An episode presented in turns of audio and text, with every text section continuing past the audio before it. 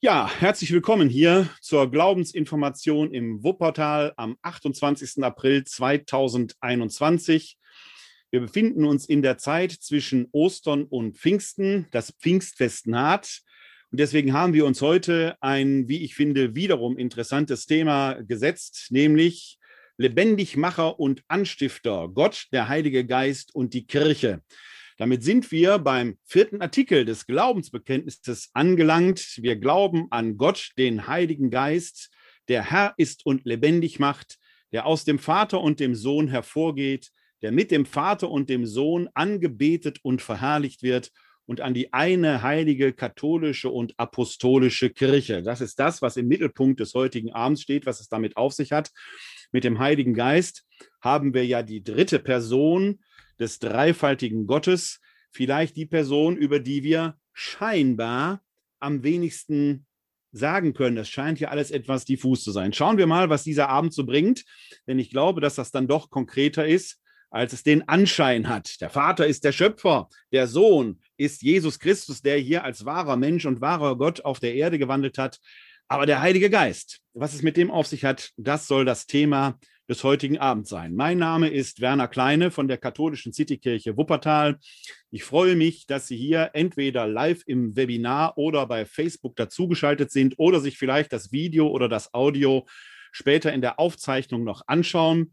Wenn Sie am 28.04 nach 19 Uhr live dabei sind und Sie wollen sich hier vielleicht dazuschalten, können Sie das sehr, sehr gerne tun unter www.kck42.de slash Webinar dann können Sie hier live dazukommen und eben auch mitdiskutieren.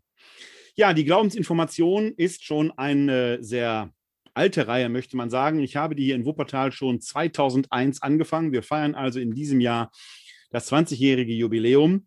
Wir treffen uns üblicherweise im katholischen Stadthaus in Wuppertal. Üblicherweise heißt in Zeiten, wo wir keine Corona-Pandemie haben. Seit über einem Jahr findet die Glaubensinformation trotzdem statt, nämlich als Webinar, sodass wir auf diese Weise beieinander sein können und miteinander in diese Themen einsteigen können.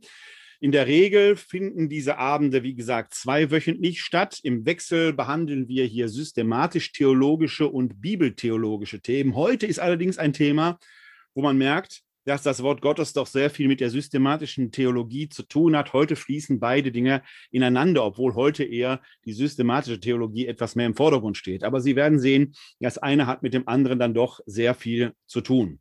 Man muss sich zur Glaubensinformation weder an noch abmelden. Jeder Abend steht für sich. Aber aufs Ganze gesehen ergibt die Glaubensinformation einen Glaubenskurs von einem Jahr Dauer. Wir orientieren uns hier am Nicäno-Konstantinopolitanischen Glaubensbekenntnis, dem großen Glaubensbekenntnis, das wir sicherlich immer wieder auch mal in seiner Gänze betrachten, aber auch immer wieder tiefer hineinsteigen, so wie wir es am heutigen Abend machen.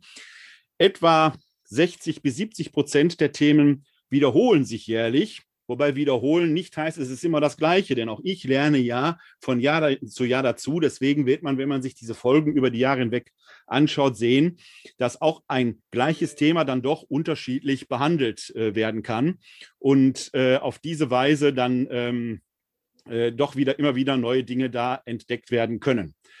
Ja, ähm, drei, ein Drittel der Themen, ein gutes Drittel der Themen ist dann äh, immer wieder neu. Da können Sie auch Themenwünsche äußern. Die Themen fürs nächste Jahr stehen jetzt allerdings schon fest, aber da sind viele Themenwünsche, die Sie mir geschickt haben, eben auch berücksichtigt worden. Also im nächsten Jahr werden wir eine ganze Reihe von neuen Themen auch haben, die Sie angerichtet haben. Vielen Dank dafür. Aber auch jetzt können Sie noch Ihre Themenwünsche äußern. Ähm, die kommen dann entweder in der dann neuen Saison 2022, äh, 23 vor oder wenn es ganz brisante Themen sind, natürlich auch sehr gerne zwischendurch. Das habe ich mir überlegt, dass wir vielleicht, wenn so ganz brisante aktuelle Themen sind, vielleicht auch mal so eine Zwischenglaubensinformation spezial oder sowas schalten können. Also dafür bin ich sehr, sehr offen. Wenn Sie die neuen Themen schon sehen wollen, die können Sie gerne schon einsehen wenn Sie mal auf die Seite der katholischen Glaubensinformation in Wuppertal gehen. Ich bin ja auch Leiter der KGI Fide-Stelle hier, einer Stelle, wo Erwachsene in die katholische Kirche eintreten können durch Wiedereintritt, durch Konversion oder eben durch die Erwachsenentaufe.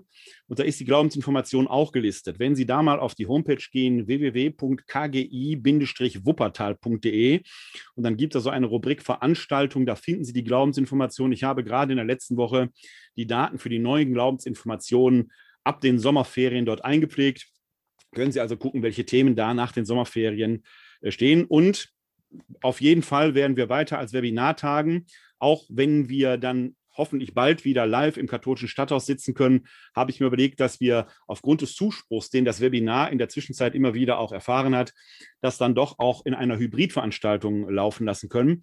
Das heißt, Sie werden auf jeden Fall weiterhin im Webinar dabei sein können, auch wenn wir uns dann wieder live im katholischen Stadthaus treffen. So, das erstmal genug der Vorrede, denn wir wollen ja heute nicht über die Glaubensinformation allgemein sprechen, sondern ähm, über den Heiligen Geist. Lebendigmacher und Anstifter, Gott, der Heilige Geist und die Kirche. Das ist das Thema des heutigen Abends, das wir haben. Und da werden wir uns mal auf die Reise machen. Vielleicht beginnen wir einfach mal mit dem Begriff Heiliger Geist, so wie wir es im Deutschen nennen. Das ist ja in sich schon ein Begriff, der Diffusion quasi ausstrahlt, Diffusion in sich trägt. Das hängt an diesem Wörtchen Geist, das im Deutschen ja eher etwas Unwirkliches, Übernatürliches, fast Gespenstisches innehat. Und in der Tat spielt dieser Topos ja durchaus auch im Neuen Testament eine Rolle, wenn Jesus oft wie ein Gespenst daherkommt. Man denke nur an die Sturmstellung auf dem See, besser gesagt an den Gang Jesu über den See, als die Jünger denken, ein Gespenst käme da auf sie zu. Und auch als der Auferstandene, und diesen Text werden wir uns gleich mal näher anschauen, weil der viel mit dem Heiligen Geist zu tun hat, als der Auferstandene äh, nach dem Johannesevangelium zu den Jüngern durch geschlossene Türen kommt, haben sie zuerst Angst und Erschrecken, weil sie meinten, ein Gespenst stünde da vor ihnen. Das alles schwingt so ein bisschen im Deutschen mit, wenn wir dieses Wort Heiliger Geist hören. Das ist aber quasi fast, möchte ich sagen, singulär im Deutschen, denn in vielen anderen Sprachen weist uns die Redeweise schon auf einen ganz anderen Weg. Im Hebräischen spricht man von der Ruach. Im Hebräischen ist das ein feminines Wort. Der, also die Ruach. Im Griechischen ist es ein Neutrum, Topneuma. Und im Lateinischen Spiritus. Alle drei Begriffe, Spiritus, Pneuma und Ruach heißen wortwörtlich übersetzt der Hauch, der Odem, der Atem.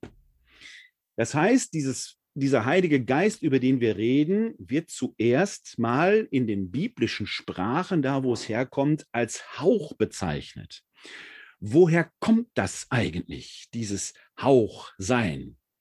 Da schauen wir vielleicht mal direkt in die Heilige Schrift und ich habe ihn, versuche ihn das mal hier einzublenden. Ich hoffe, Sie können das sehen. Das ist noch der Text, den werden wir uns gleich anschauen. Wir schauen zuerst einmal in das Buch Genesis und da näher hin in die Stelle, wo in den sogenannten zweiten Schöpfungsbericht, und zwar da, wo Gott den Adam erschafft. Der Adam ist kein Mann und keine Frau. Er ist erstmal ein urmenschliches Wesen, eine Ureinheit, Adam heißt wörtlich der vom Lehm genommene.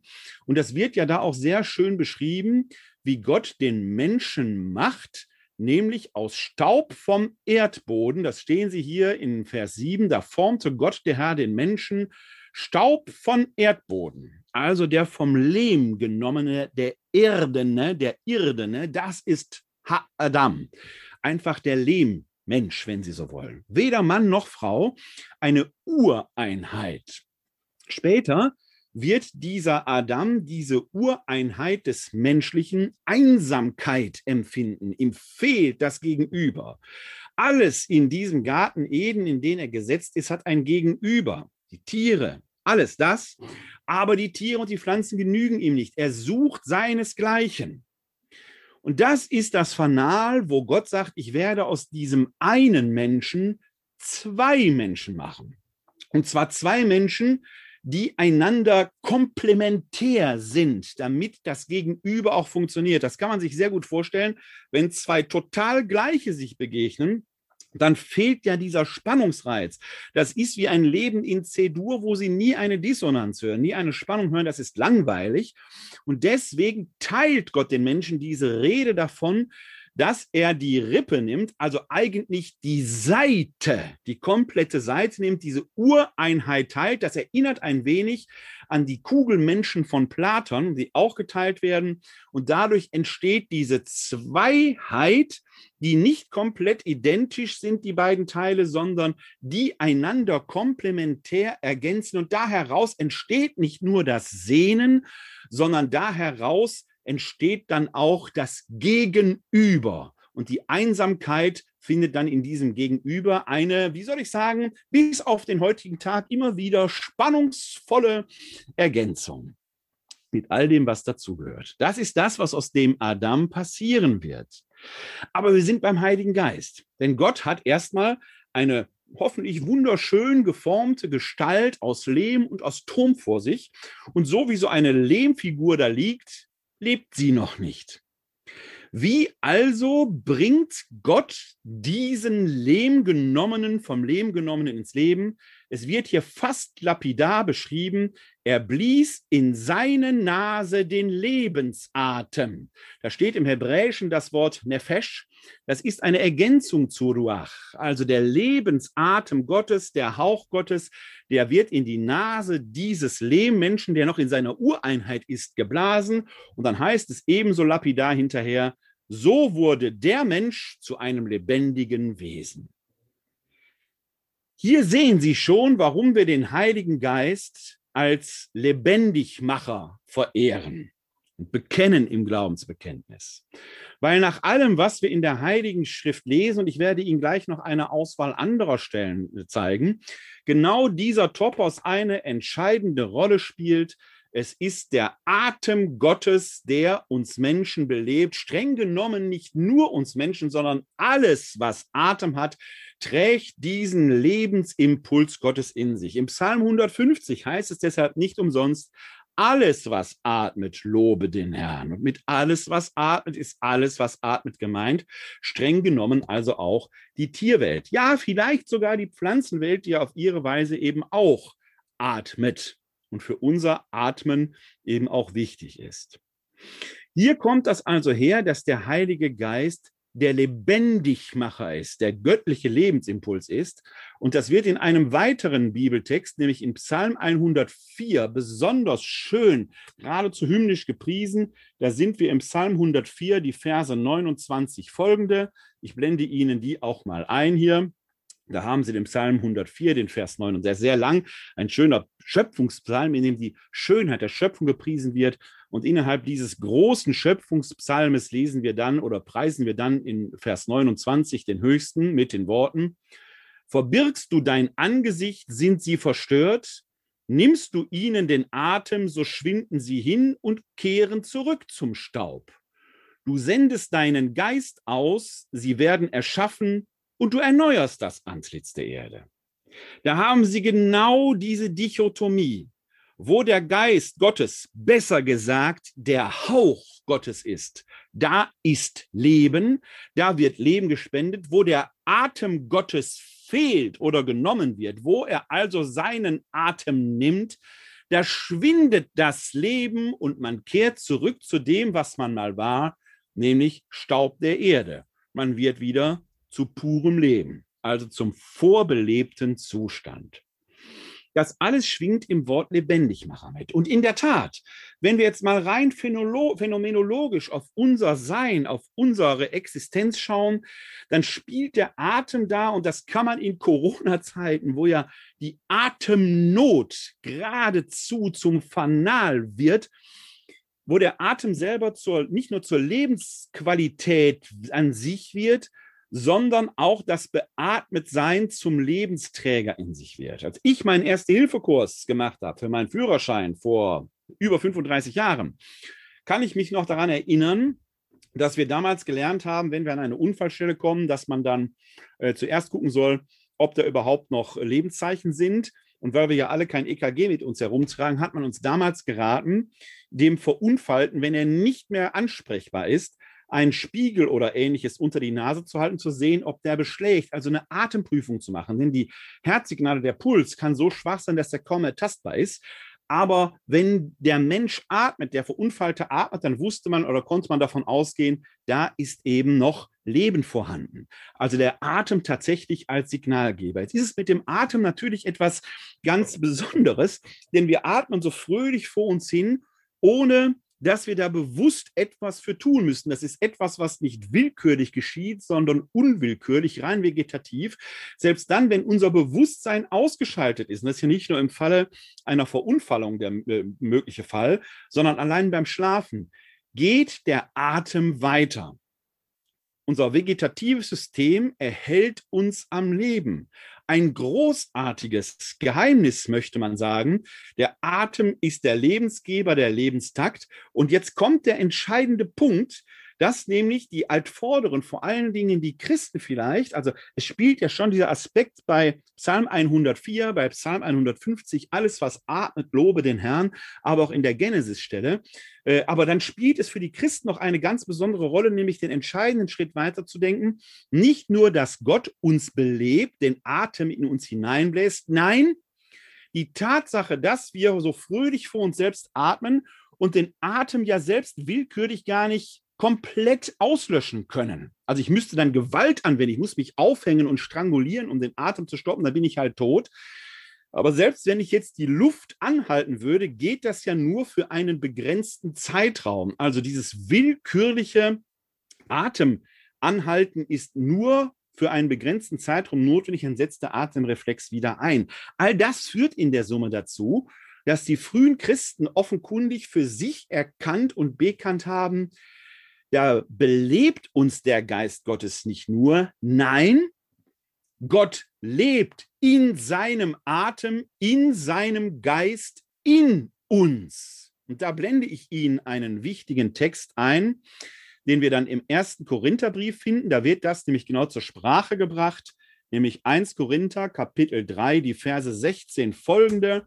Ist auch eine Bibelstelle, die wir häufiger in einem anderen Zusammenhang hören, weil unmittelbar vorher nämlich dieses göttliche Gericht, das unter anderem ja zur Ausbildung des Fegefeuergedankens beigetragen hat, geschildert werden.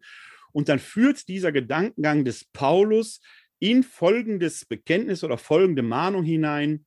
Wisst ihr nicht, dass ihr Gottes Tempel seid und der Geist Gottes in euch wohnt?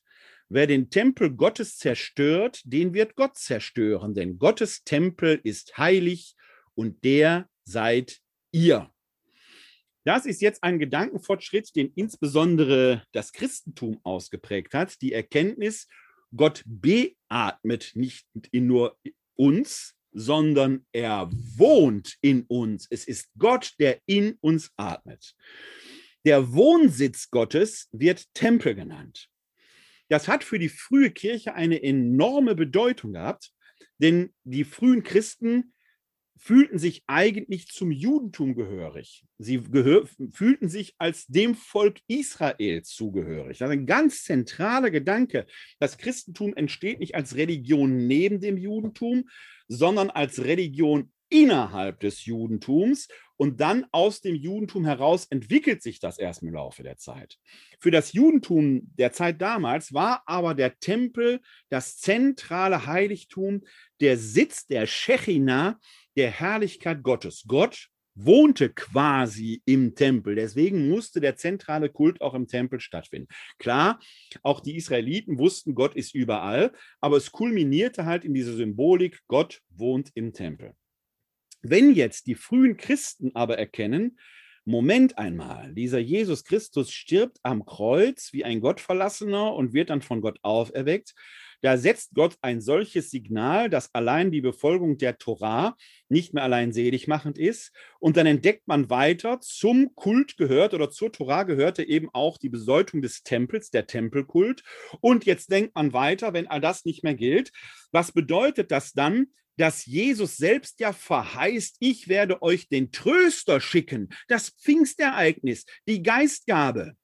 Und wie geht die Geistgabe? Alle werden erstmal an die Apostelgeschichte denken, wie die Jünger da zusammen in einem Raum sitzen und dann der Heilige Geist wie von Feuerzungen vom Himmel herabfährt und Sturm aufkommt, quasi in einer Art Schöpfungsakt. Das ist das eindrückliche Bild. Für unseren Zusammenhang aber interessanter und für das, wie es in die Formulierung des Glaubensbekenntnisses hineingegangen ist, vielleicht fast sogar noch bedeutsamer, ist dann allerdings eine Stelle aus dem Johannesevangelium, und auch die blende ich Ihnen mal ein. Da sind wir im Johannesevangelium im 20. Kapitel und dann ab Vers 19. Das sind schon die Auferstehungserzählungen bei Johannes. Das leere Grab ist schon entdeckt. Jesus ist schon der Maria von Magdala erschienen. Und dann ereignet sich ab Vers 19 Folgendes am Abend dieses ersten Tages der Woche, also es ist der Auferstehungstag selbst oder der Tag, an dem die Auferstehung offenbar wird, am Abend dieses ersten Tages der Woche, als die Jünger aus Furcht vor den Juden bei verschlossenen Türen beisammen waren, kam Jesus, trat in ihre Mitte und sagte zu ihnen, Friede sei mit euch. Nach diesen Worten zeigt er ihnen seine Hände und seine Seite. Da freuten sich die Jünger, als sie den Herrn sahen. Jesus sagte noch einmal zu ihnen, Friede sei mit euch. Wie mich der Vater gesandt hat, so sende ich euch. Nachdem er das gesagt hatte, hauchte er sie an und sagte zu ihnen, empfangt den Heiligen Geist. Denn ihr, die, denen ihr die Sünden erlasst, denen sind sie erlassen, denen ihr sie behaltet, sind sie behalten. Und jetzt fokussieren wir einmal auf diesen Vers 22. Ich wiederhole den nochmal. Nachdem er das gesagt hatte, hauchte er sie an und sagte zu ihnen, empfangt den Heiligen Geist. Das zentrale Element ist erstmal, er hauchte sie an. Der vom Kreuzestod auferstandene wiederholt also das, was der Schöpfer Weiland im Garten Eden mit seinem noch toten Lehmmenschen gemacht hat. Der hauchte ihn ja auch an, er hauchte seinen Lebensatem in ihn hinein.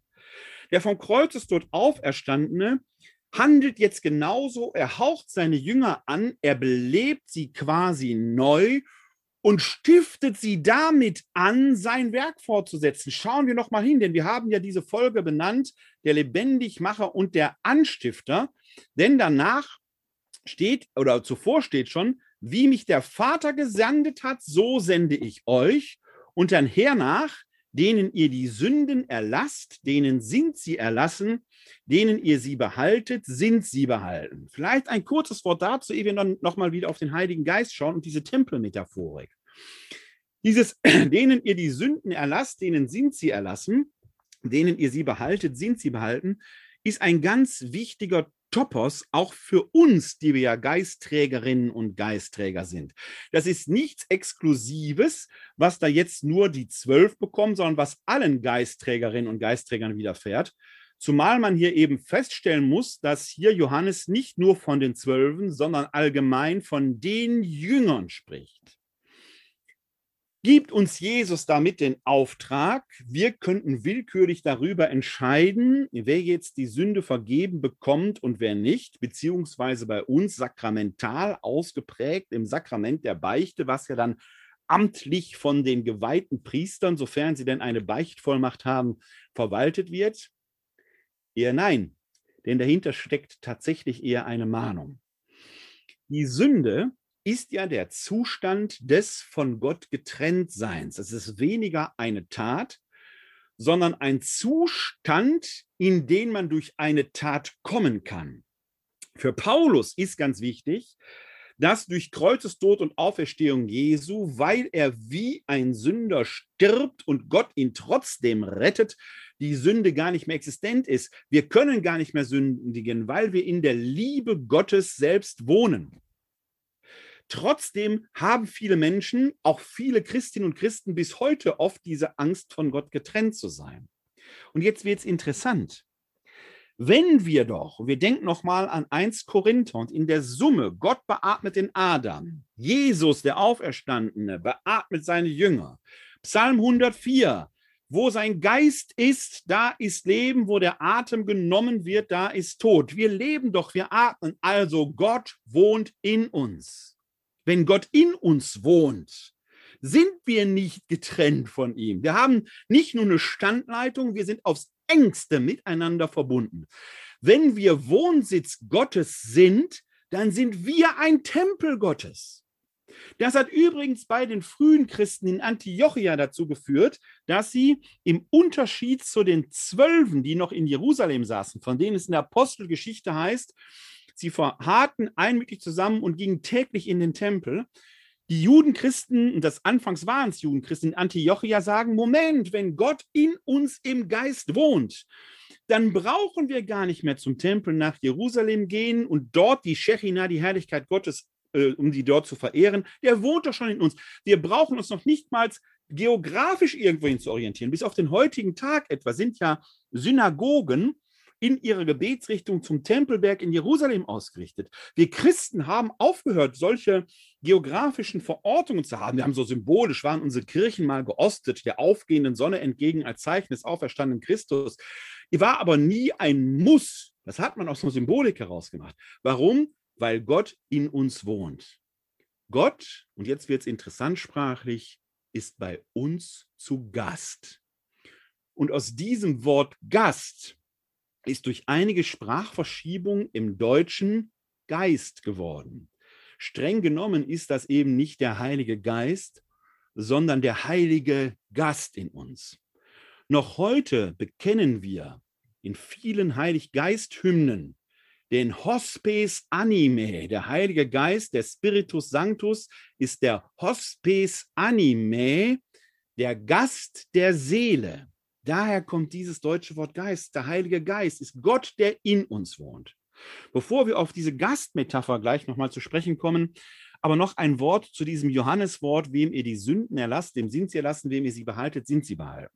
Denn dahinter steckt nämlich genau der Auftrag, den wir als Geistträgerinnen und Geistträger vollziehen wollen. Dahinter steckt ein Auftrag.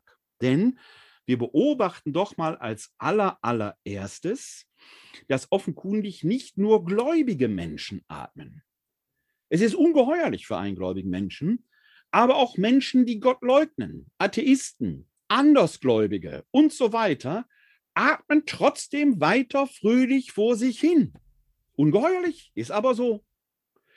Für uns Christen bedeutet das, auch diese Wesen, ob menschlich, tierisch, pflanzlich, die gar nicht an den Gott Abrahams, Isaaks und Jakobs und den Vater Jesu Christi glauben, atmen einfach weiter.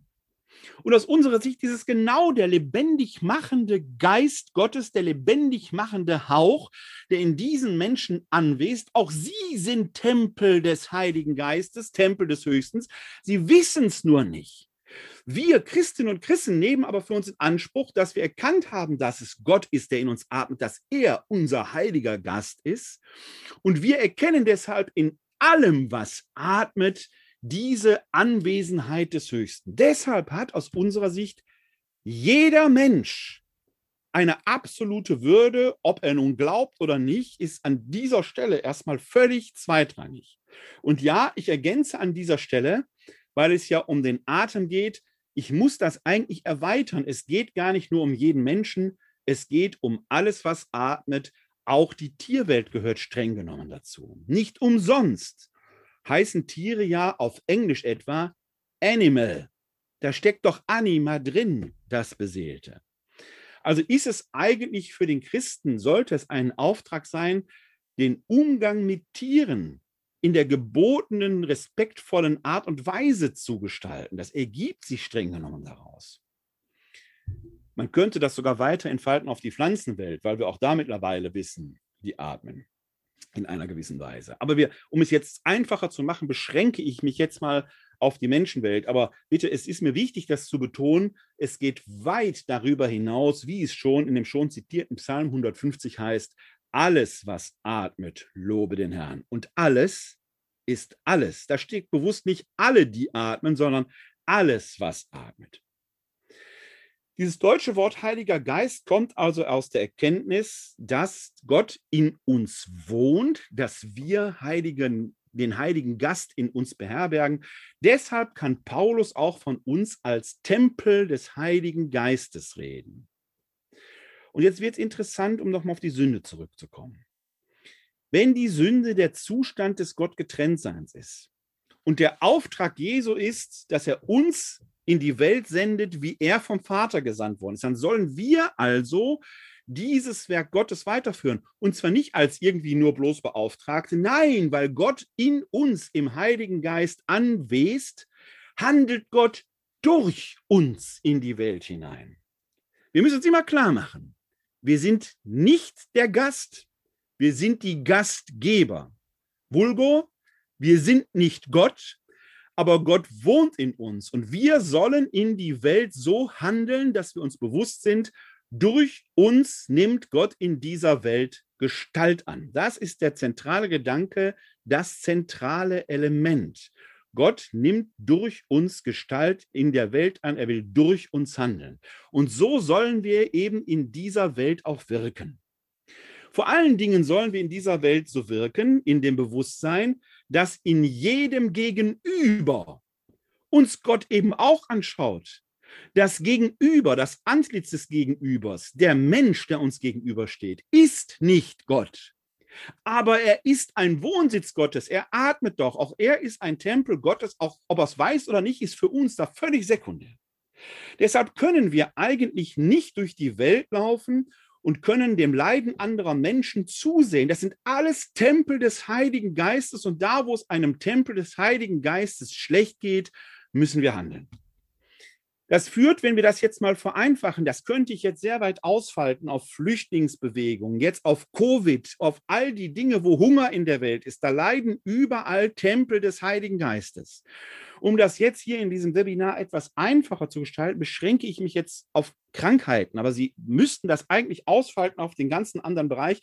Der Impuls der christlichen Nächstenliebe hat da seinen Ur- sprünglichen Sitz im Leben, dass wir Christinnen und Christen, die erkannt haben, Gott wohnt in uns, eben nicht rasten und ruhen können. Das ist dieses, wem ihr die Sünden vergebt, dem sind sie vergeben. Wem ihr aufgezeigt habt, ihr seid in der Hand Gottes geborgen. Gott wohnt in euch. Da ist die Trennung von Gott und Mensch in diesem Bewusstsein aufgehoben. Und da, wo wir jemanden in dieser Trennung lassen, ihm diese Verheißung verwehren, da sind wir es, die sich zwischen Mensch und Gott stellt. Wir werden zum Hemmschuh. Das ist also kein Freibrief. Ihr könnt entscheiden, willkürlich, wem, wem handelt ihr so und wem nicht. Es ist eine Mahnung. Eine Mahnung, dass wir nicht rasten und ruhen können, bis die Menschen erkennen, Gott wohnt in dir. Und das wird besonders im Umgang mit dem Kranken schon im Mittelalter deutlich. Denn Sie alle kennen den deutschen Begriff Hospiz, heute bekannt als Bezeichnung sagen wir mal, für Einrichtungen, in denen Menschen die letzten Tage ihres Lebens in Würde verbringen. Ich will nicht sagen Sterbehäuser, aber wer in ein Hospiz geht, der hat den Tod schon im Angesicht. Und dieses deutsche Wort Hospiz kommt von Hospice Anime. Das sind Gasthäuser, sicherlich Gasthäuser für die Menschen, die im Sterben liegen oder die den Tod vor Augen haben, die einen würdigen Lebensabend, ein Lebensende finden sollen. Aber es kommt eigentlich von dieser Rede über den Hospice Anime. Noch deutlicher wird das im Französischen, wo Krankenhäuser als Hotel de Dieu bezeichnet werden, als Gasthäuser Gottes. Es sind eben die Häuser, in denen die geschundenen, die kranken Tempel Gottes, deren Leiber vielleicht geschunden sind, genesen und gepflegt werden sollen, weil natürlich, wenn das hier ein Tempel Gottes ist, dann hat alleine der Leib schon eine ungeheure Würde. Wir Christen sind eben nicht nur Geistwesen, Spiritualität als geistliche Übung. Nein, wir sind Wesen aus Leib und Seele. Das gehört zusammen. Und deswegen ist auch dieser irdische Leib von einem ungeheuren Wert, weil er es würdig ist, Wohnsitz Gottes zu sein. Also ein ganz zentraler Gedanke, der dahinter steckt. Und deswegen ist der Impuls der Nächstenliebe da, wo ein Tempel Gottes auch leiblich leidet, seelisch sowieso, diesem Tempel Gottes wieder auf die Beine zu helfen, da ist es eben gar nicht so ungewöhnlich, dass dann eben solche Einrichtungen, Hospiz oder Hotel de Dieu heißen. Im Mittelalter übrigens hießen auch Krankenhäuser Hospize. Spiritualität, dieses Wort, kommt ja von Spiritus. Spiritualität ist deshalb nichts, was man machen könnte, so als Übung, dass ein grandioses Missverständnis, dass man mal was Spirituelles macht. Nein, Spiritualität ist eine grundlegende Haltung des Bewusstseins. Ich bin Trägerin, ich bin Träger des Geistes Gottes, ein Gastgeber Gottes, wissend, dass Gott auch in allem, was atmet, Wohnsitz nimmt und wir so in dieser Welt leben sollen. Da möchte ich Ihnen eine kleine Grafik aufzeichnen mit den bescheidenen Mitteln, die äh, der Herr mir gegeben hat. Die Gnadengabe, die Geistesgabe des Zeichens hat er mir nicht gegeben, vielleicht die gut reden zu können, aber trotzdem versuche ich es mal. Ich versuche mal mein iPad hier zu koppeln. Ich hoffe, das gelingt jetzt. Da muss ich ein bisschen, jetzt möchte er erst was installiert haben. Äh, brauchen wir einen kleinen Moment. Da sollte es jetzt sein. Jetzt versuche ich das hier mal zu schalten. Einen kleinen Moment braucht es. Da kommt es hoffentlich. So, Sie sollten jetzt mein iPad sehen. Wenn wir uns mal so eine mittelalterliche Stadt anschauen, dann hatten sie oft in der Mitte der Stadt, vielleicht sogar als Keimzelle der Stadt, die Kirche. Die male ich jetzt mal hier in so einer klassischen Kreuzform hinein. Wie gesagt, mit den bescheidenen Mitteln, die wir haben ist also schon eine romanische oder gotische Kathedrale. Die haben ja oft schon diese Kreuzform so gehabt. Da ist die Apsis. Das heißt, hier oben in die Richtung wäre Osten. Klassischerweise wäre der Osten. Jetzt beobachten wir, dass dieser Ort, in dem ja die Eucharistie gefeiert wird, also die Teilhabe am himmlischen Gastmahl, der Himmel öffnet sich da quasi für uns, bildet heute noch oft topografisch sichtbar die Mitte vieler Ortschaften, die im Mittelalter oder im frühen Mittelalter ihre Wurzeln haben. Wir beobachten sehr häufig, und das können Sie nicht selten auch in unseren Breiten noch beobachten, noch häufiger aber in Süddeutschland, dass um die Kirche herum oder zumindest an einer Seite der Kirche, ich male das mal hier links, also so gesehen nördlich, das ist jetzt egal, wie rum das ist, das kommt jetzt auf die Himmelsrichtung nicht an, der Friedhof ist. Den nannte man auch Kirchhof. Da wurden quasi die ehemaligen Tempel des Heiligen Geistes bestattet. Die gehören aber durch ihre Nähe zur Kirche dazu. Denn nach unserem Glauben sind die Toten ja nicht einfach weg, sondern wir bestatten die Leiber, die würdig waren, Tempel des Heiligen Geistes zu sein, in einer würdigen Art und Weise noch bis heute besprechen die Beerdigungsriten davon, etwa wenn am Grab Weihrauch dargebracht wird, dass da etwas bestattet wird, jemand bestattet wird, der Gött göttliche Nähe hatte. Weihrauch ist immer ein Signal der Verbindung mit dem Himmel. Hier liegen die, die Tempel des Heiligen Geistes in ihrem irdischen Leben waren und die gehören weiter zu uns. Denn die sitzen doch jetzt am himmlischen Gastmahl, die sind doch jetzt schon bei Gott. Und symbolisch wird das deutlich in der mittelalterlichen Stadtkonstruktion, dass die eben an der Kirche bestattet waren, auf der einen Seite. Auf der anderen Seite der Kirche war häufig der Markt, da pulsierte das Leben. Auf der einen Seite also die schon ewig gewordenen, dann die Kirche als Schnittstelle zwischen Himmel und Erde und dann auf der anderen Seite das pulsierende Leben der Markt. Und jetzt kommt's. Meistens war direkt gegenüber des Marktes ein Haus angelegt, das oft dem Heiligen Geist gewidmet war. Das war nämlich das Hospiz, das Krankenhaus. Auch die schauten auf die Kirche, noch nicht auf der Seite der Toten, sondern auf der Seite der Lebenden, wissend, dass hier die Leiber erkrankt sind und gesund gepflegt werden sollen. In der mittelalterlichen Welt spielte also diese Konnotation des Heiligen Geistes eine höchst, eine höchst konkrete Rolle. Wo man heute denkt, das alles wäre doch so diffus mit dem Heiligen Geist, der braucht sich nur mal eine mittelalterliche Stadtkonstruktion ansehen und er wird erkennen, wie lebendig das ist. Jetzt spielt in unserem Glaubensartikel, und wir sind bis jetzt nur gewesen, wir glauben an den Heiligen Geist, der Herr ist, Herr ist ja in dieser Sprachdiktion im Glaubensbekenntnis immer schon eine Gottestitulatur vom hebräischen Adonai, übersetzt Herr. Also dieser Heilige Geist ist Herr, wie auch der Herr Jesus Christus. Und dann kommt in unserem Glaubensbekenntnis, der Herr ist und lebendig macht den Lebendigmacher hatten wir gerade schon, der mit dem Vater, der aus dem Vater und dem Sohn hervorgeht, der mit dem Vater und dem Sohn angebetet und verherrlicht wird. An dieser Stelle muss ich eine kleine Zäsur machen, denn das ist das Glaubensbekenntnis, wie wir die wir aus der westlateinischen Tradition stammen, es beten. Die orthodoxen Christen beten es leicht anders. Wohl das Glaubensbekenntnis ist, das uns alle miteinander vereint.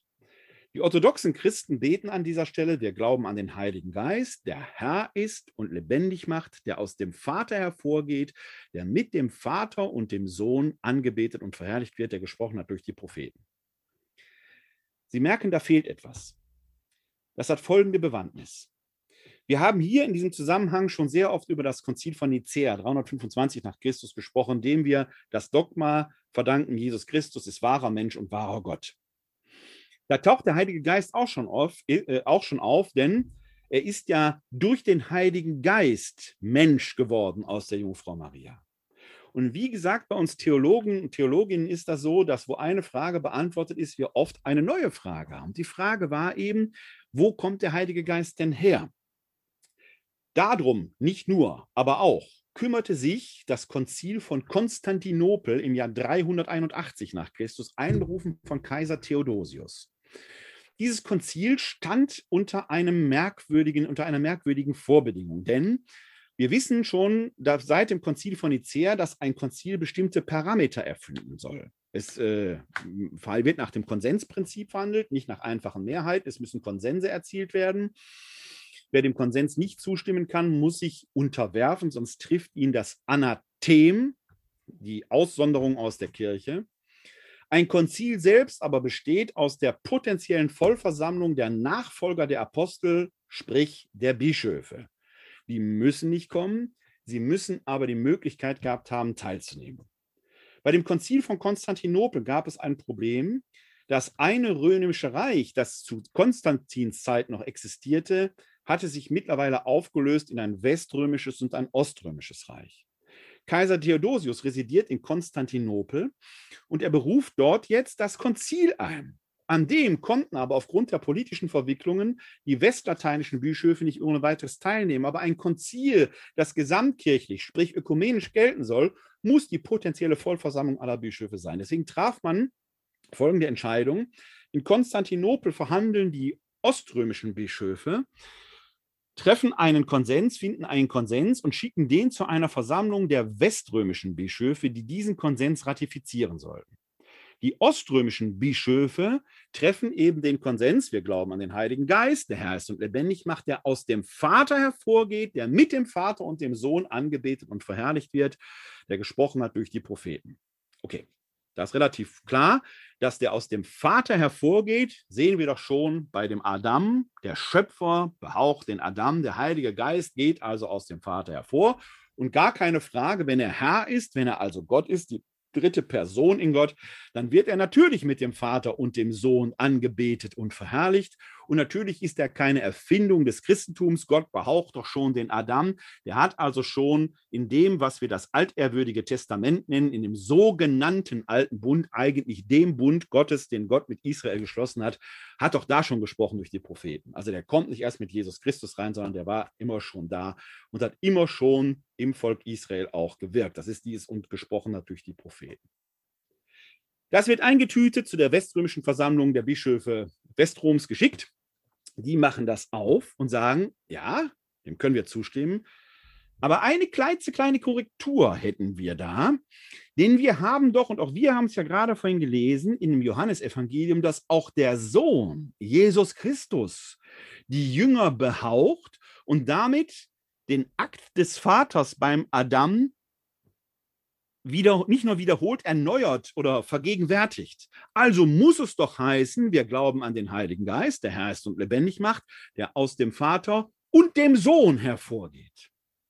Im Lateinischen ist dieses und dem Sohn ein Wort, filioque.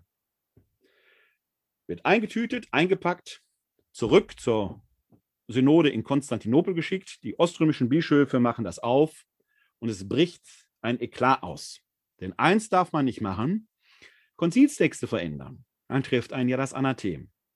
Jetzt ist diese Hinzufügung des Filioque ja kein substanziell anderer Unterschied, also keine substanziell andere Aussage.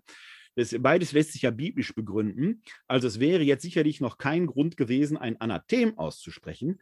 Aber es entsteht eine Zwistigkeit, denn Konzilsbeschlüsse ändert man eben nicht. Weder durch Mehrheiten noch durch neue Konsense. Konzil ist Konzil, weil sie im Wirken des Heiligen Geistes stattgefunden haben. Dieser Filioque-Streit, der da im Jahr 381 entsteht, wird sich weiter entfalten und ist mitursächlich, nicht allein ursächlich, aber mitursächlich für die Spaltung der orthodoxen oströmischen Kirchen von der westlateinischen Tradition der römisch-katholischen Kirche im Jahr 1054 nach Christus.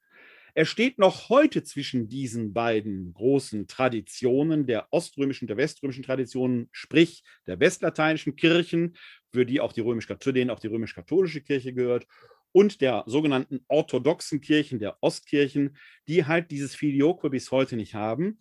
Die letzten beiden Päpste, Franziskus und Benedikt XVI., haben, weil beide an einer Einheit mit den orthodoxen Christinnen und Christen gelegen ist, mit den orthodoxen Kirchen gelegen ist, angeboten, auf das Filioque zu verzichten, weil es theologisch nichts nimmt und nichts gibt. So ganz einfach ist es nicht, dazu zeige ich gleich noch eine Grafik auf, aber in der Tat steht dieses Filioque bis heute 1250 Jahre, 240 Jahre danach noch zwischen, äh, länger noch, 1640 Jahre, glaube ich, zwischen diesen Kirchen, das muss man sich mal klar machen. Ich bin ein bisschen befreundet mit dem griechisch-orthodoxen Priester hier in Wuppertal, Eleftherios Ageropoulos. Und zwischen ihm und mir spielt sich heute noch manchmal ein Dialog ab. Denn mit Blick auf den Filioque-Streit hat der große Synod vor einigen Jahren, also die Versammlung der orthodoxen Bischöfe, vor einigen Jahren uns Katholiken noch als Apostaten bezeichnet. Wir gehören in dem Sinne aus orthodoxer Sicht gar nicht so ohne weiteres dazu. Da sieht man mittlerweile etwas offener. Es gibt noch eine ganze Reihe anderer Unterschiede, aber hier geht es nur um das Filioque. Wenn also der griechisch-orthodoxe Pfarrer Ageropoulos und meine Wenigkeit zusammentreffen, gibt es häufig folgenden Dialog, dass er sagt, da ist ja der Ketzer. Ich sage, du meinst wieder das Filioque. Ich sage, warum sprichst du überhaupt mit mir? Und dann antwortet er breit lächelnd dazu, weil ich auch meine Feinde lieben soll. Und dann trinken wir zusammen einen Kaffee. Also man kann sehen, dieses Filioque, ein Streit aus dem Jahr 381 nach Christus, der mit unserem Glaubensbekenntnis, mit dem Artikel über den Heiligen Geist aufs engste verbunden ist, hat er noch so seine ganz eigene Geschichte. Und das hat auch theologische Konsequenzen. Denn dass Gott dreifaltig ist, da beißt die Maus bei keinem Christen, der rechtgläubig ist, ob nur orthodox, römisch, katholisch, evangelisch, anglikanisch, wie auch immer, den Faden ab. Aber wie stellen wir uns denn die Zuordnung dieser drei Personen vor? Ich versuche Ihnen das mal in aller Vorsicht, die halt mit so, denen solche Grafiken halt zu genießen sind, äh, versucht mal, das hier äh, nochmal grafisch darzustellen. Muss ich wieder erst das iPad koppeln. Da sehen Sie es. So. Im orthodoxen Verständnis könnte man sagen, wir haben den Vater, wir haben den Sohn und wir haben den Heiligen Geist. Im orthodoxen Verständnis ist es so, dass wir dann hier den Sohn haben, der aus dem Vater natürlich hervorgeht, der aus dem Vater geboren wird, der Erstgeborene der Schöpfung. Und wir haben den Heiligen Geist, der aus dem Vater hervorgeht. Der Sohn und der Geist haben an dieser Stelle aber erstmal so viel gar nicht miteinander zu tun. Der Vater ist die Allursache. Und in der Tat spricht dafür, für diese Sichtweise, das ist die orthodoxe Sichtweise, spricht dafür der Beginn des Glaubensbekenntnisses im Griechischen. Da wird nämlich genau das insinuiert, wenn da gebetet wird, ich glaube an den einen Gott, den Vater, den Schöpfer, und da steht die Archä, steht da, also die Ursache des Seins. Der Vater ist die Archä von allem, was allem vorausgeht. Und das hat innerhalb der orthodoxen Bekenntniswelt dann auch eine innerhalb der Trinität ein Abbild, dass die Trinität als lebendige Dynamik da durchaus bekannt wird, aber der Vater ist die Allursache und Sohn und Heiliger Geist gehen davon aus. In der westlateinischen Tradition, der auch eben wir Katholiken angehören, ist das ein bisschen anders. Da haben wir zwar auch den Vater, wir haben den Sohn und wir haben den Heiligen Geist. Mal kurz den Strich hier wegmachen. Und wir haben den Heiligen Geist, aber Wir sagen eben, dass der Sohn aus dem Vater geboren wird, gar keine Frage. Dass der Geist aus dem Vater hervorgeht, auch keine Frage. Mit Verweis auf diese Geschichte im Johannesevangelium, wo der Sohn Jesus Christus eben, der Auferstandene, seine Jünger behaucht, bekennen wir eben auch, dass der Heilige Geist aus dem Sohn hervorgeht. Das ist das Trinitätsbild, das wir Katholiken, die evangelischen natürlich und die anglikanischen, also all die, die aus der westlateinischen Tradition hervorgehen, dass wir Katholiken haben. Da entsteht dieses berühmte Dreieck, wo man eben sagen muss, da kann man jetzt noch so eine Innenkonnotation machen. Man kann nämlich immer sagen, diese Außenschenkel heißen immer nicht, der Vater ist nicht der Geist, der Sohn ist nicht der Geist, und der Geist ist nicht der Vater. Jede Person steht für sich, aber alle zusammen sind auch für sich genommen Gott. Also die drei sind nicht einfach in eins, aber wir glauben an den einen Gott, der sich uns in drei Personen geoffenbart hat. Dieses Schema, das rechte, das westlateinische Schema, hat für unsere Gebetspraxis dann aber eine ganz entscheidende Rolle die möchte ich Ihnen deutlich machen. Das ist die Praxis, wie wir Christen eigentlich allgemein beten sollten. Jetzt will ich nicht äh, einsteigen und sagen, jetzt irgendwie äh, bewerten, ob man richtig oder falsch privat betet. Privatgebete sind vor allen Dingen eins, Privatgebete.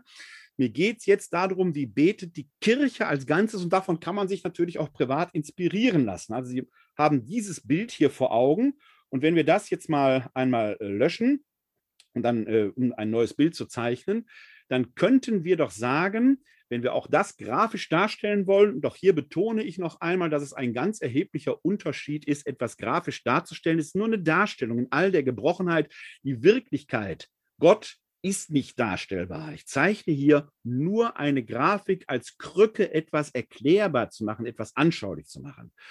In unserer metaphorischen Vorstellungswelt befindet sich der Mensch ja hier unten auf der Erde. Und in der metaphorischen Vorstellungswert ist Gott im Himmel.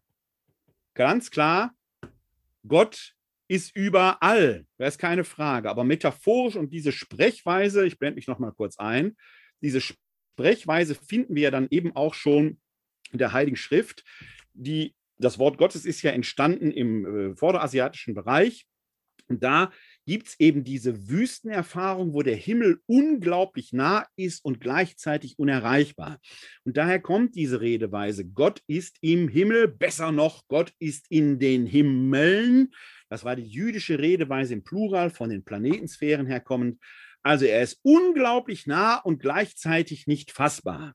Man kann die Herrlichkeit Gottes nicht unverhüllt schauen, weshalb es eben die Redeweise gibt. Jetzt muss ich noch mal einen kleinen Umweg mit der Einblendung des iPad hier gehen, weshalb es eben die Redeweise gibt. Gott ist im Himmel, er verhüllt sich mit dem Himmel wie mit einem Kleid. Da malen wir jetzt mal ein Kleid hinein, nämlich einen blauen Himmel.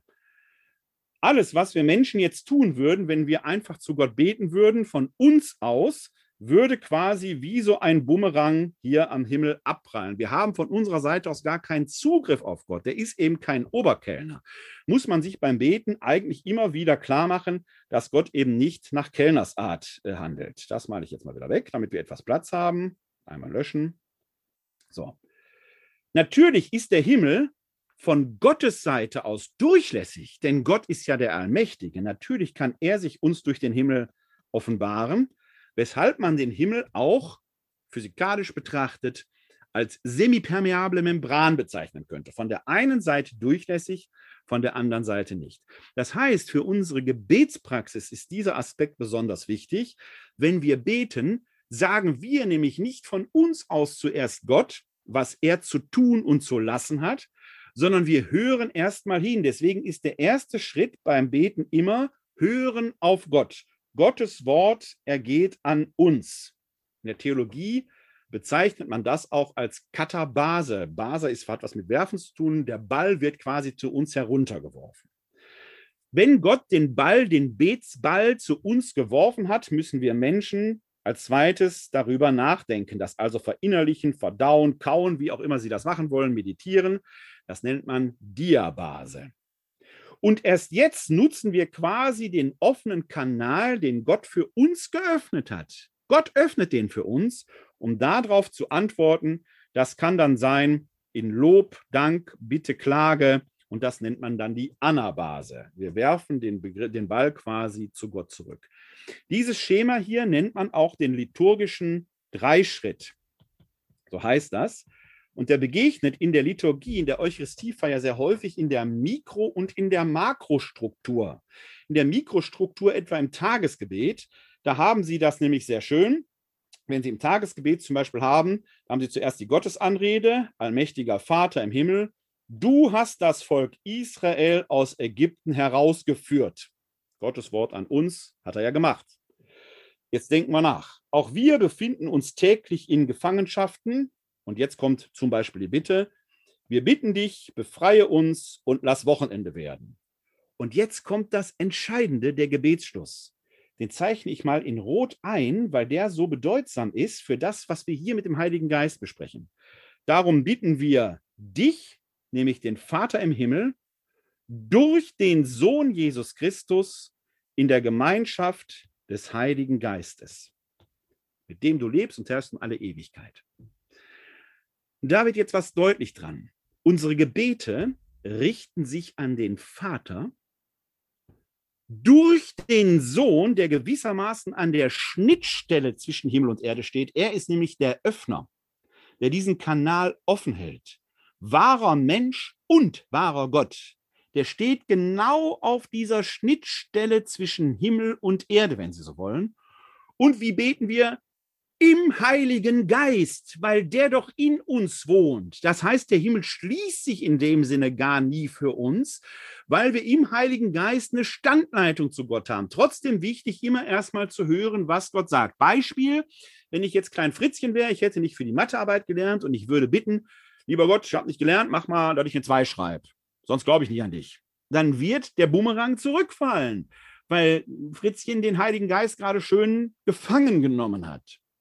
Wenn er den Heiligen Geist wehen lassen würde, würde sich der Himmel für ihn öffnen. Dann würde er aber zuerst mal hören, was sagt der Heilige Geist mir eigentlich? Der würde nämlich sagen, Fritzchen, du hast nicht gelernt. Dann würde Fritzchen anders beten.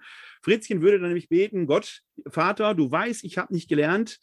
Ich weiß, das ist nicht gut lass mich trotzdem das Beste daraus machen. Das ist was ganz anderes. Da bestellen wir nicht etwas, was Gott zu liefern hätte, sondern wir versuchen uns im Antlitz Gottes wiederzuspiegeln. Warum? Weil wir Tempel des Heiligen Geistes sind und Gott in dieser Welt Gestalt geben sollen. Wir sollen eben Gott nicht als Faulpelz erscheinen lassen, der wie ein Zauberer herumläuft, sondern wie einer, der dem Menschen dient, der in Weisheit und Erkenntnis unterwegs ist. Und deswegen sollte auch Klein Fritzchen für die Mathearbeit dann doch gefälligst lernen.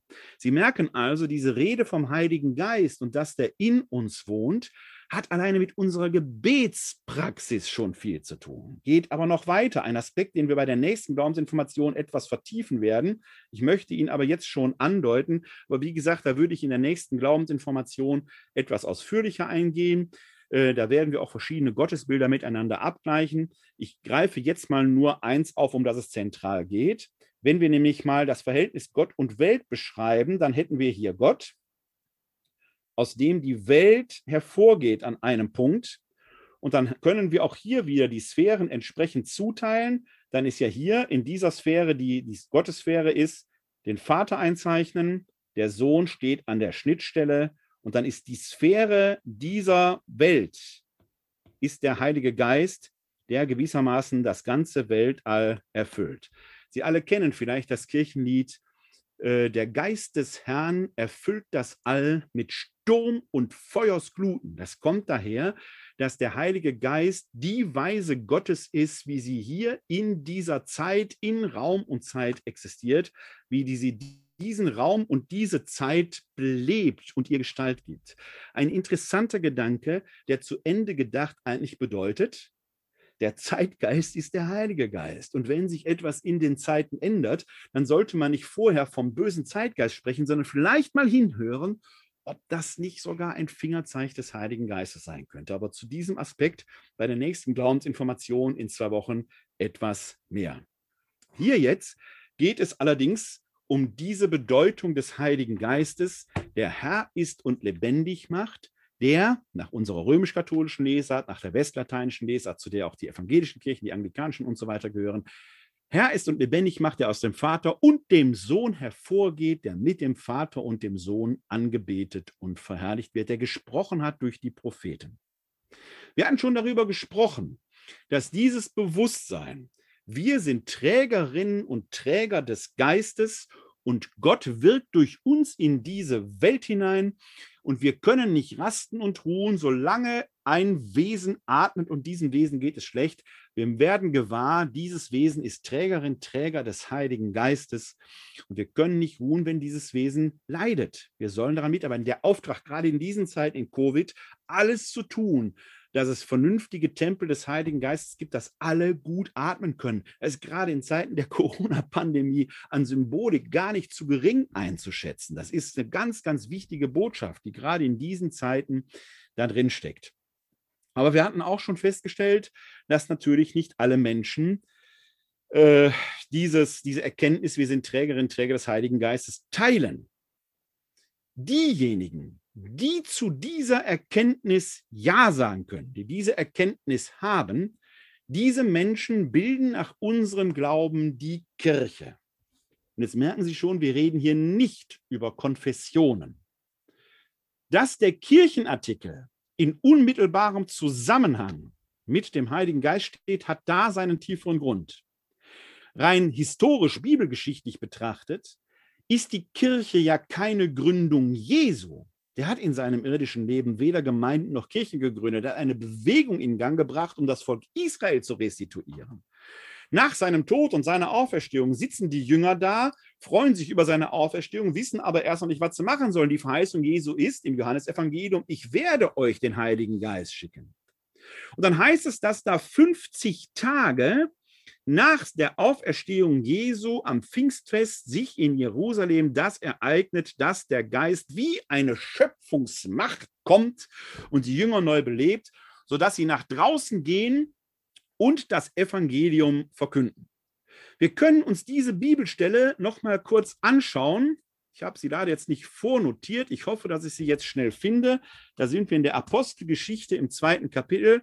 Da wird in den ersten Versen genau dieses Urereignis mit der Schöpfermacht geschrieben. Da kam plötzlich vom Himmel her ein Brausen, wie wenn ein heftiger Sturm daherfährt und erfüllte das ganze Haus, in dem sie saßen. Man merkt aber, die sitzen noch drinnen.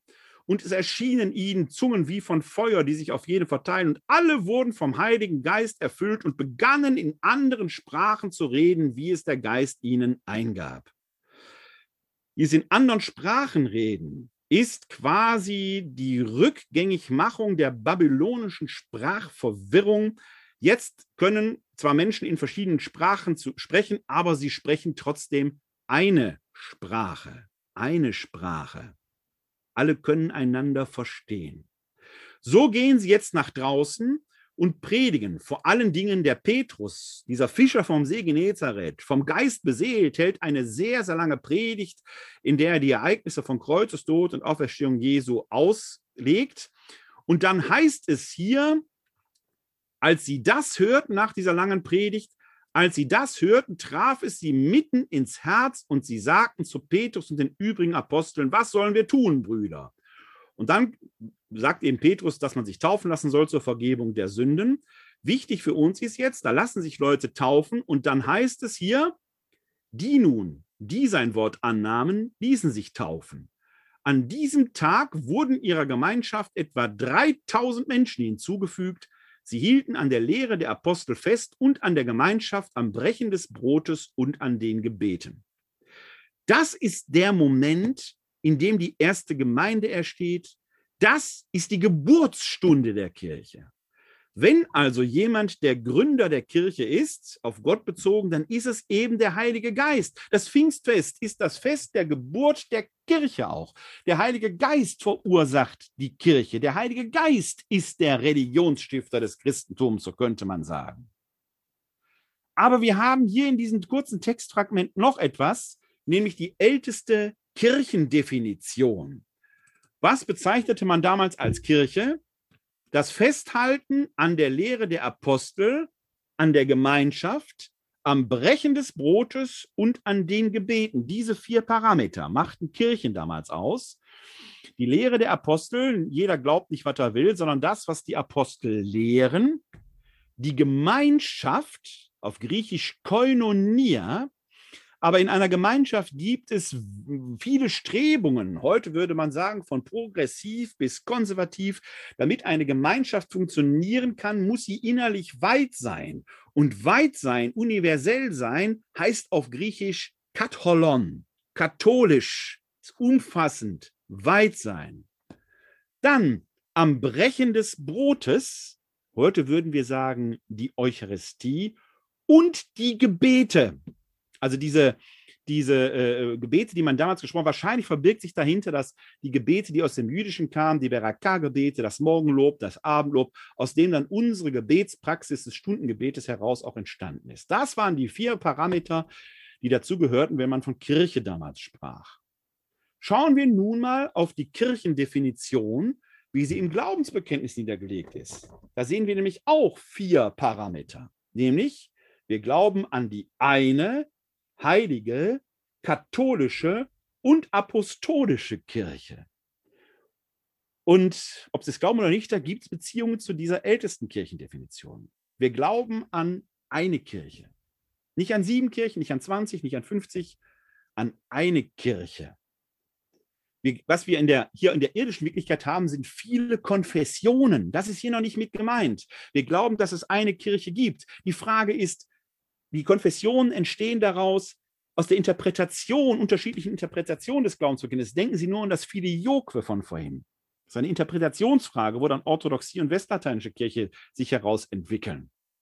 Man kann jetzt darüber streiten, was bedeutet diese eine Kirche. Die orthodoxe Kirche etwa sagt, wir sind diese eine Kirche, alle anderen sind defizitär. Die Kirchen, die aus der Reformation hervorgegangen sind, sehen diese Einheit als gegeben an, die ist eben virtuell Einheit in der Verschiedenheit. Aber es gibt diese grundlegende Einheit. Wir Katholiken haben einen merkwürdigen Zwischenweg mittlerweile, denn wir hatten bis zum Zweiten Vatikanischen Konzil ebenfalls das Extra Ecclesiam Nulla Salus. Außerhalb der Kirche und gemeint war natürlich die römisch-katholische Kirche, gibt es kein Heil, war eine der Orthodoxie sehr vergleichbare Haltung, die wir seinerzeit hatten. Jetzt aber lehrt die katholische Kirche, diese eine Kirche, jetzt kommt ein merkwürdiger lateinischer Begriff, den ich hier benutze, subsistiert in der römisch-katholischen Kirche. Man hat also dieses extra Ecclesium nullam salus mit diesem lateinischen Begriff subsistit in, subsistieren, jetzt abgelöst.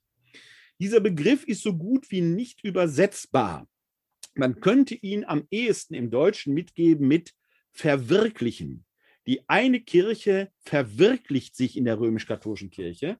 Damit ist in einer gewissen Weise immer noch ausgesagt, wir haben den Königsweg, aber wir gestehen den anderen christlichen Kirchen zu, dass auch sie Wege des Heils beinhalten.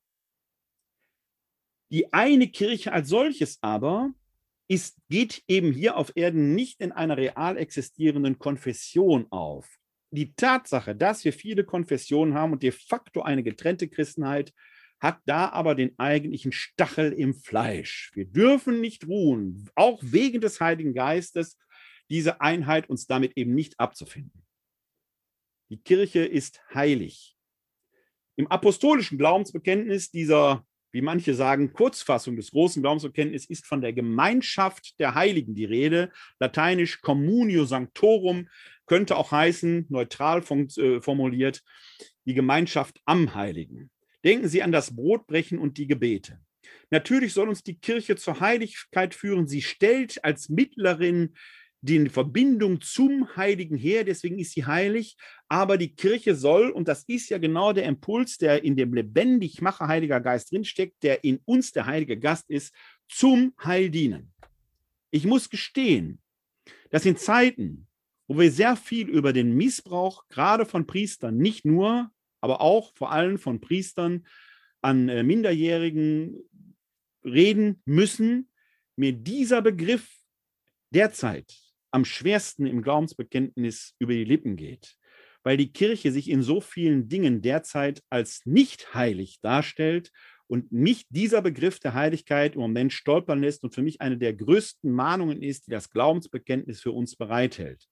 Wir müssen dringend zurück auf den Weg der Heiligkeit zum Heil der Menschen da sein, um ihnen die Gemeinschaft am Heiligen nicht nur anzubieten, sondern der Gemeinschaft am Heiligen Gestalt zu geben. Das ist der zwingendste und dringendste Auftrag der Kirche, gerade weil wir Träger des Heiligen Geistes sind. Denken Sie an den Paulus, wer den Tempel, wer einen Tempel des Heiligen Geistes zerstört, den wird Gott zerstören. Wer einem anderen Menschen etwas Schlechtes antut, der versündigt sich gewissermaßen gegen den Heiligen Geist. Und wie wir von Jesus wissen, es gibt keine größere Sünde als die wider den Heiligen Geist.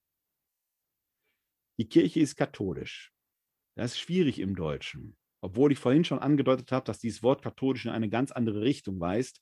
Denn Katholon wird auch von den Orthodoxen gebetet. Da gibt, beißt die Maus keinen Faden ab. Katholon heißt einfach nur weit, universell, umfassend. Niemand darf für sich in Anspruch nehmen, er hätte den Glauben allein gepachtet. Ob man Traditionalist ist oder ultra-progressiver. Die Weite der katholischen Kirche, das Katholische macht sich darin bringt sich daran zum Ausdruck, dass man auch bei völliger Meinungsverschiedenheit den anderen nicht verdammen wird. Wie viel haben wir da in der Gegenwart dran zu arbeiten? Wenn die ganz Rechten, die ganz Linken als grün, linksgrün versifft verfluchen, die wären nicht katholisch, und die ganz Linken, die ganz Rechten als ultraorthodoxe, vermuffte Fundamentalisten brandmarken. Wer so redet, hat die Katholizität, egal von welcher Position aus, längst aus dem Auge verloren. Und wenn wir gegenwärtig an diesen Streit zwischen der Professorin Rahner und dem Pastor Bischof Oster denken, dann haben wir genau da zwei Kombattanten, die in Schützengräben sitzen, aber es keinerlei Geländegewinn gibt. Es ist wie Weiland vor Verdun, es wird nur Tote geben nach einer irrsinnigen Materialschlacht. Katholisch wäre, in aller Meinungsverschiedenheit dem anderen erstmal den Respekt zu schulden. Warum? weil er oder sie Träger, Trägerin des Heiligen Geistes ist. Und in dieser Weise müsste man sich selbst mal immer wieder selbst hinterfragen, bin ich eigentlich auf der richtigen Spur? Das Wort katholisch hat aber im Deutsch ein Problem, denn wir, wenn wir unsere Konfessionen darstellen, sagen ja in der Regel, ich bin evangelisch oder katholisch. Ich sage in der Regel doch nicht, ich bin lutherisch oder reformiert, sondern nur evangelisch. Und wenn wir über römische Katholiken sprechen, dann sagen die immer kurz, ich bin katholisch, weil es hier nur römische Katholiken gibt. Der Weltkirche gibt es wieder andere Katholiken. Es gibt syrische Katholiken, es gibt griechische Katholiken und so weiter und so weiter. Wir sind streng genommen, wenn wir es komplett formulieren würden, römisch-katholisch, weil wir dem römischen Ritus folgen und in diesem römischen Ritus Teil der allumfassenden Kirche sind. Umgangssprachlich verkürzen wir das, weil es hier so wenig griechische und syrische Katholiken gibt, auf katholisch. Das reicht uns in der Umgangssprache. Und da entsteht natürlich umgangssprachlich jetzt eine Gefahr, ein Missverständnis, nämlich, dass wir im Glaubensbekenntnis uns zu dieser Konfession bekennen würden. Das ist aber gar nicht gemeint. Da ist universell gemeint. Es ist verständlich, dass evangelische Christen deutscher Sprache hier drüber stolpern und sich damit dann schwer tun. Es war ein grandioses Missverständnis, aber verständlich. Schwierig wird es, wenn man diesen Begriff katholisch durch eine andere Konfessionsbezeichnung ersetzt, etwa baptistisch oder methodistisch oder was weiß ich was, weil es eben kein konfessionelles Bekenntnis beinhaltet, sondern die Weite zum Ausdruck bringt. Wenn man also diesen Begriff aufgrund des Missverständnisses sprachlich vermeiden wollte, sollte man nach meinem Dafürhalten eher hingehen und sollte den dann ins Deutsche übertragen, etwa weit, universell, allumfassend sagen. Man würde dann etwa bekennen, ich glaube an die heilige an die eine heilige, universelle und apostolische Kirche. Also ein Missverständnis. Hier geht es nicht um Konfession, sondern um eine Beschreibung des Wesens der Kirche, die weit ist. Und weil wir Katholiken sind, sollten wir uns auch im Streit, wenn wir uns über andere Katholiken ärgern, dass die zu modern oder zu wenig modern oder immer, immer klar machen, bleiben sie katholisch, bleiben sie weit. Und die Kirche ist apostolisch. Das ist nach alter Väter Sitte und wir haben es in, dem Glaubens in, der, in der Kirchendefinition der Apostelgeschichte gerade schon gehabt, das Festhalten an der Lehre der Apostel. Nun leben die Apostel nicht mehr. Der jüngste der Apostel, Johannes, soll um 90 oder 100 gestorben sein. Viele andere Apostel vor ihm natürlich. Und die Apostel haben von Christus selbst, von Jesus Christus, ja die Vollmacht bekommen, zu binden, was gebunden sein soll und zu lösen, was gelöst werden muss. Sie haben die Leitungsvollmacht bekommen. Sie haben alle Vollmacht bekommen, das Werk Jesu weiterzuführen. Und in dieser Vollmacht fangen sie auch an zu arbeiten. Ein Paulus, der ja nicht zum Zwölferkreis gehört, der selbst aber aufgrund seiner Begegnung mit dem Auferstandenen vor Damaskus den Anspruch erhebt, ich bin Apostel wie Sie. Auch ein Paulus geht nach Jerusalem im Galaterbrief geschrieben um den Zwölfen sein Evangelium vorzulegen, dass er nicht in die Irre läuft. Wir können also sehen, dass schon im sehr frühen Christentum diese Führungsautorität des Zwölferkreises auch von einem Paulus, der ja sonst kein Kind von Traurigkeit war, anerkannt wurde. Das ist ein ganz entscheidender Punkt. Sie sind Träger der Vollmachten des Auferstandenen. Und sie geben diese Vollmachten vor ihrem Ableben, das wird in der Bibel beschrieben, durch Handauflegung und Gebet an Nachfolger weiter. Die Nachfolger aber nannte man nicht mehr Apostel, die nannte man Episkopen. Das ist ein Begriff aus dem griechischen Verwaltungswesen, völlig profan. Ein Episkopos ist Epi und Skopos. Epi ist auf und Skopein ist sehen. Ein Episkopos ist ein Aufseher, also eine Art Amtsvorsteher. So bezeichnete man die leitenden Beamten in der äh, griechischen Polis. Und dieser sehr profane Begriff wird von den frühen Christen übernommen für die Gemeindevorsteher, die Gemeindeaufseher. Das sind eben die Episkopoi, so der Plural. Aus Episkopos wird jetzt aber durch Sprachverschiebung folgendes: Episkopos, Piskop, Bischof, Bischof. Ein Bischof ist also ein Nachfolger der Apostel. Jeder römisch-katholische Bischof und Nebenbei bemerkt, jeder anglikanische, jeder orthodoxe Bischof und so weiter auch, kann sich durch eine Handauflegungs- und Gebetskette bis auf einen der zwölf Apostel zurückführen. Bei uns ist es in der Regel der Petrus oder der Matthias, in der orthodoxen Kirche sehr häufig Andreas oder Johannes, in dem indischen Bereich der Thomas und so weiter und so weiter. Handauflegung und Gebet bezeichnen wir als Weihe. Im Bischofsamt ist also die volle apostolische Vollmacht durch Handauflegung und Gebet auf die zwölf Apostel rückführbar aufgehoben. Und damit die Nummer sicher geht, sind bei einer Bischofsweihe in der Regel mindestens zwei Bischöfe anwesend. Weil man nie hundertprozentig sicher sein kann, ist die Kette auch ununterbrochen. Deswegen sollen immer zwei Bischöfe da sein, um auf Nummer sicher zu gehen. Das ist ganz wichtig für unser Verständnis. Das nennt man die apostolische Sukzession. Die ist in fast allen Kirchen gewahrt. Darauf führen orthodoxe, anglikanische und römisch-katholische Bischöfe, viele andere auch ihre Vollmacht zurück. In den Kirchen, die aus der Reformation hervorgegangen sind, ist diese Sukzessionsfolge mit der Reformation abgebrochen, weil das zum Wesenskern der evangelischen Tradition gehört, dass es eine solche kultische Vermittlung nicht mehr braucht. Da wird die Apostolizität der Kirche anders interpretiert, die ist virtuell im gemeinsamen Priestertum aller Gläubigen gegeben. Für uns Katholiken ist sie aber essentiell im Bischofsamt aufgehoben. Da besteht ein solcher interpretatorischer Dissens, den müssen wir, wenn wir wahre Ökumene mit den evangelischen Christen wollen, bearbeiten, denn der hat Auswirkungen. Denken Sie nur an das Brechen des Brotes. Bei uns in der römisch-katholischen Tradition bei den Orthodoxen brauchen sie für die Eucharistiefeier einen Priester, der von einem Bischof durch Handauflegung und Gebet diese Vollmacht weiterbekommen hat. Das ist ganz wichtig. Also auch ein Priester steht in einer gewissen Weise in dieser apostolischen Sukzession. Ja, die Kirchen, die aus der Reformation hervorgegangen sind, diese Weihe nicht mehr kennen, kann zwar ein evangelischer Pfarrer oder eine evangelische Pfarrerin nach deren Agenda das Abendmahl feiern, nach römisch-katholischer oder orthodoxer Auffassung passiert aber nichts, weil die Vollmacht fehlt. Und das ist einer der Gründe, warum es so schwierig ist mit dem gemeinsamen Abendmahl.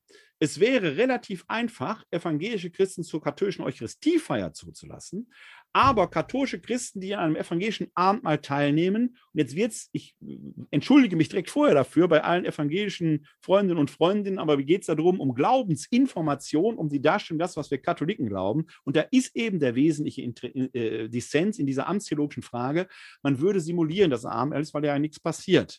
Das wäre so, als wenn ich als Pastoralreferent das Abendmahl feiern würde.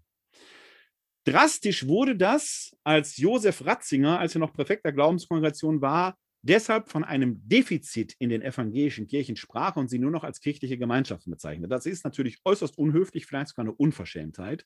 Aber in der Tat ist in diesem ähm, in dieser Apostolizität der Kirche einen Kern gegeben, über den wir im ökumenischen Dialog mit den evangelischen Christinnen und Christen dringend dringen müssen, um da eine Verständigung zu erzielen. Die ist uns übrigens seit dem Lima Papier so aufgegeben.